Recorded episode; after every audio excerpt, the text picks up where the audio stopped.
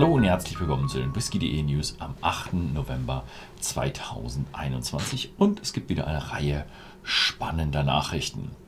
Die erste ist, der Glenlivet 12 Jahre Licensed Dram kommt auf den Markt. Er wurde inspiriert und destilliert vom ersten Glenlivet, welcher nach der offiziellen Lizenzvergabe im Jahr 1824 erschienen ist.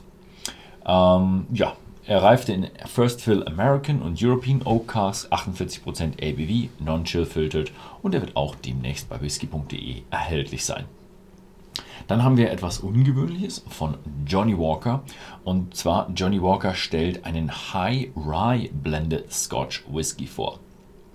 Also es ist eine, ja, eine Mash Bill diesmal. Also es ist kein Single Malt, sondern ja, ein Blended Scotch Whisky und der besteht aus 60% Roggen. Ist in amerikanischen Eichenfässern gelagert. Ähm, er umfasst Single Malts von Cadu, Glenkinchie, Kalilla, hat 45% und soll noch im Laufe des Monats auf den Markt kommen. Dann haben wir noch einen weiteren Balvenie von der Balvenie Stories Reich äh, Serie und der heißt Balvenie The Tale of the Dog. Ähm, die Abfüllung erhält zwei Fässer aus den Jahren 1978 und 1974 und hat 47% ABV.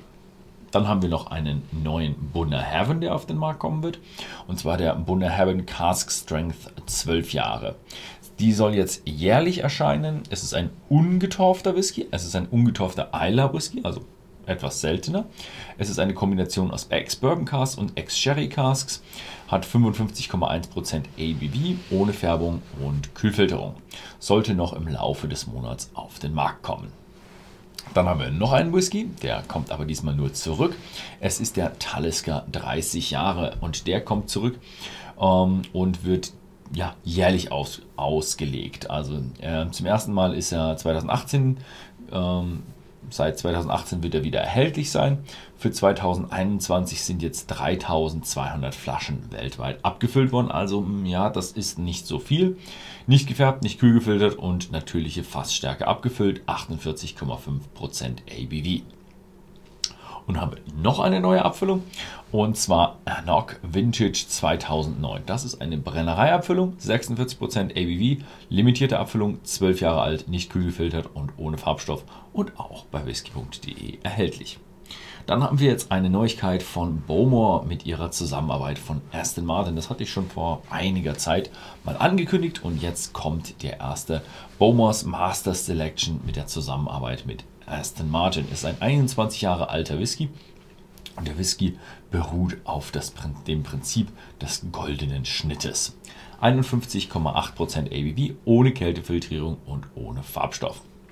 Dann haben wir noch einen Glen Alaki, der veröffentlicht wird und das ist ein Cuvée Cask Finish 2009, 2021. Da muss ich jetzt eine ganze Menge abfüllen, äh.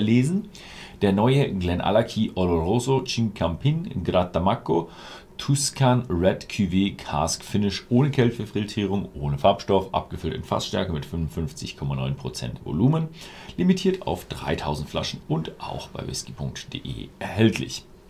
So, dann gehen wir mal nach USA rüber und da gibt es wieder eine Erweiterung und zwar wieder von Lux Row Distillers. Die sind ja jetzt schon relativ groß in Bardstown und sie wollen jetzt 4 Millionen US-Dollar investieren und werden dadurch die Brennerei erweitern und ihre Produktionskapazität um 75 Prozent steigern. Nach Abschluss soll äh, der Hersteller 24 Stunden am Tag arbeiten und jedes Jahr mehr als 50.000 Fässer Whisky destillieren können. Ja, also Spirit für 50.000 Fässer. Dann haben wir noch eine Nachricht aus dem internationalen Bereich. Diageo investiert in die Volksrepublik China und zwar im Wert von 75 Millionen US-Dollar. Es wird, Diageo wird in die Region Yunnan, das ist im Südwesten von China, investieren und dort wird die Diageo Aryuan Malt Whisky Distillery sich befinden und dort werden dann auch die ersten Single Malts von Diageo in China hergestellt soll auch ein interaktives Besucherzentrum von, von Diageo erfassen und Baubeginn ist für Anfang 2022 vorgesehen. Und dann noch eine Nachricht aus Deutschland. Der Store Club launcht den ersten Rye, Rye Malt Whisky. Zu seinem fünften vollständigen äh, zu seinem fünften Jubiläum launcht die Brennerei jetzt eine neue Reihe mit dem ersten Rye Malt Whisky. Die Klassiker von denen waren immer Store Club Rye Whisky und das waren immer 100% ungemälzter Roggen. Und jetzt wird es eben den Store Club Rye Malt Whisky geben und der wird 100% aus deutschem Roggenmalz hergestellt. Ja, das war's mal wieder diese Woche. Vielen Dank fürs Zusehen und bis zum nächsten Mal. Bye.